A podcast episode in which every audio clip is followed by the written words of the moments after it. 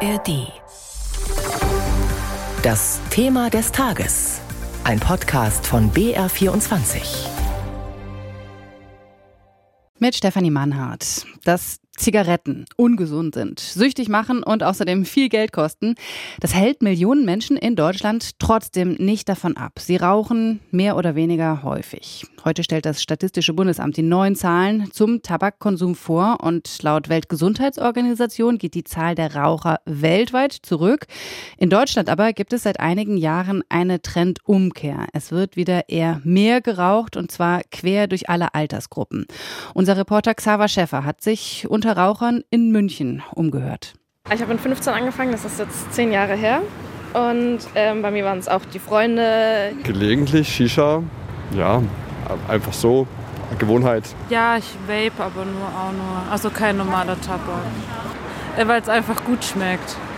Und in der Gruppe ist dann halt eher so gruppenzwangmäßig. Also bei mir war es tatsächlich insgesamt während Corona, dass ich beim Rauchen angefangen habe, während alle anderen damit aufgehört haben. Beim Rauchen, man unterhält sich mit den Leuten, es ist ja. irgendwie immer ein gewisses Gemeinschaftsgefühl am Ende auch. Und in der Arbeit rauchen auch viele, das begünstigt sich natürlich auch. Ich glaube, wenn keiner bei uns rauchen würde, würde ich wahrscheinlich auch sehr viel weniger rauchen. Ist teuer geworden. Also jetzt so eine, die kleinste Schachtel ist jetzt glaube ich 9 Euro. Also ja, es tut schon weh im Geldbeutel. Ich würde gerne aufhören, aber ich schaffe es leider nicht.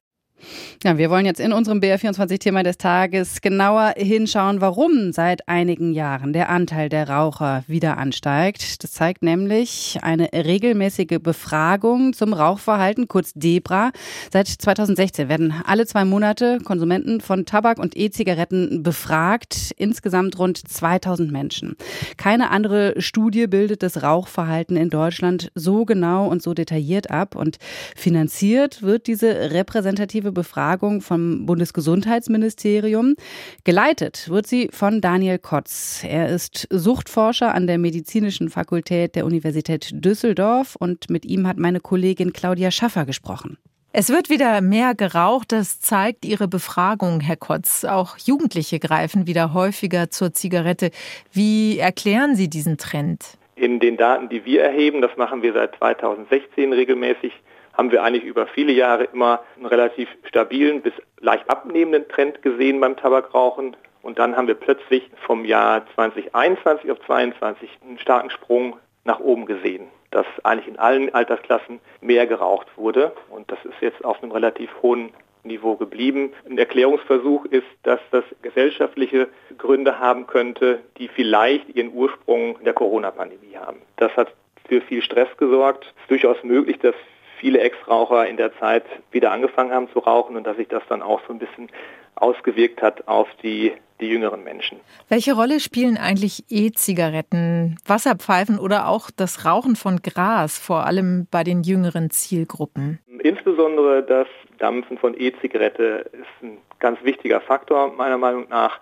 Da haben wir auch einen starken Anstieg gesehen insgesamt in der Bevölkerung aber vor allem auch bei jungen Menschen. Und wir können das vor allen Dingen zurückführen auf die Nutzung von sogenannten Einweg-E-Zigaretten. Die Nutzung dieser Geräte hat sehr stark zugenommen und diese Geräte, die sind quietschebunt und haben ganz besondere Geschmacksrichtungen und sind extrem populär.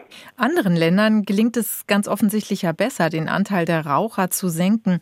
Können Sie da Beispiele nennen und warum gelingt es dort besser, die Raucher davon abzubringen, zu rauchen? Ja, es gibt eigentlich viele Maßnahmen, die Länder umsetzen können, um den Nichtraucherschutz zu verbessern. Das sind Maßnahmen, die die WHO, die Weltgesundheitsorganisation, empfiehlt. Beispiel 1 Kosten ist ein ganz wichtiger Hebel. Bei uns in Deutschland ist Tabak relativ günstig. In anderen Ländern, zum Beispiel in Australien, kostet eine Schachtel Zigaretten äh, weit über 20 Euro. Da fangen viele gar nicht erst an zu rauchen. Zweites Beispiel vielleicht, Verfügbarkeit, Sichtbarkeit von Tabakprodukten. Wenn gehen Sie bei uns in eine Tankstelle, Supermarkt, Kiosk, also überall sind die in Reichweite, diese Tabakprodukte, und werden äh, vor Ort stark beworben. In anderen Ländern wie in Skandinavien zum Beispiel sieht man diese Produkte nicht und man muss explizit danach fragen in einem Spezialwarengeschäft. Da werden die dann aus dem Schrank herausgekramt sozusagen. Und der dritte Punkt vielleicht noch sind rauchfreie Lebenswelten. Da sind unsere Nachbarn in den Niederlanden sehr vorbildlich. Äh, da werden also die Bereiche, wo sich junge Menschen aufhalten, die Bereiche darum herum sind komplett rauchfrei. Und das müssten wir in Deutschland eigentlich auch haben. Wie schätzen Sie das ein, das Ziel, eine rauchfreie Gesellschaft zu werden? Wird das in Deutschland verfolgt? von der Politik nicht ernsthaft, muss man leider so sagen. Bei uns in Deutschland ist es ein großes Bündnis an Gesundheitseinrichtungen, die das fordert eigentlich, auch tabakfrei, rauchfrei zu werden bis 2040 und auch einen, Meilensteinplan vorgelegt hat, wie das erreicht werden kann. Leider passiert da politisch noch zu wenig, um dieses Ziel wirklich zu erreichen.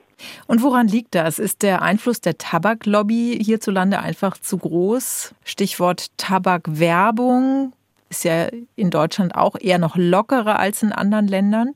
Ja, in Deutschland ist irgendwie alles lockerer, was Tabakrauchen anbelangt, als in anderen Ländern, muss man leider so sagen. Also das liegt vor allen Dingen an der Lobbyarbeit der Tabakindustrie. Also die ist sehr einflussreich, die hat sehr viel Macht, sehr viel Geld und die beeinflusst die Politik also sowohl im Bund als auch in den Ländern bis hin zu den Kommunen dahingehend, dass möglichst äh, sich nichts ändert an dem Zustand, dass weiter Tabakprodukte verkauft werden können.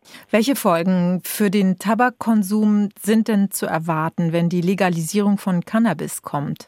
Ja, also wir haben eine ganz aktuelle Studie jetzt in diesen Tagen im Deutschen Ärzteblatt publiziert, äh, wo wir mal gefragt haben, wie Cannabis hauptsächlich konsumiert wird von Menschen, die das konsumieren in Deutschland. Das sind ungefähr 5 Prozent laut unserer Schätzung. Und die allermeisten, äh, bis zu 90 Prozent, geben an, das zu rauchen, Cannabis. Von daher sehe ich schon, dass man Präventionsmaßnahmen jetzt hinsichtlich der Cannabis-Legalisierung, dass man da auf jeden Fall auch den Nichtraucherschutz auch mitdenken muss, weil das halt so eng miteinander verknüpft ist. Also die Legalisierung des Cannabis wird sich sicherlich nicht positiv auf die Raucherzahlen auswirken in Deutschland. Und haben Sie den Eindruck, dass das mitgedacht wird? Zu wenig. Was längst überfällig ist, das äh, Rauchen im Auto zu verbieten, wenn Minderjährige mitfahren. Das ist eine sehr hohe Rauchbelastung im Auto, wenn Kinder da sitzen und die Eltern rauchen vorne am Steuer. Andere Länder haben das schon längst verboten und setzen das gut um. Aber das ist im letzten Moment wieder rausgestrichen worden aus den äh, Cannabis-Gesetzen. Und das ist sehr schade, weil das wäre jetzt eine sehr gute Gelegenheit gewesen, den Nichtraucherschutz auch zu verbessern in Deutschland. Zum Schluss noch, schildern Sie doch bitte die Schäden, die durch das Rauchen jedes Jahr entstehen. Ich würde sagen, die wichtigsten Schäden sind die bei den einzelnen Menschen entstehen, weil ähm, Rauchen ist ein Risikofaktor für eine Vielzahl von Erkrankungen, Herz-Kreislauf-Erkrankungen, Krebserkrankungen, Alzheimer, Diabetes. Und die Menschen bekommen das dann mit fortschreitendem Alter und das ist wirklich das Tragische eigentlich.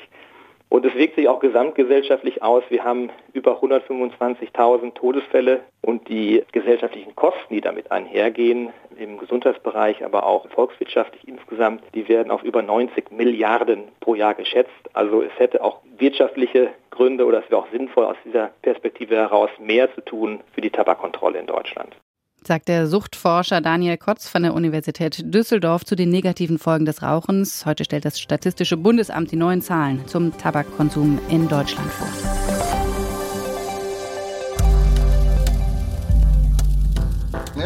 Hier standen überall ausgebrannte Panzer, die Leichen russischer Soldaten.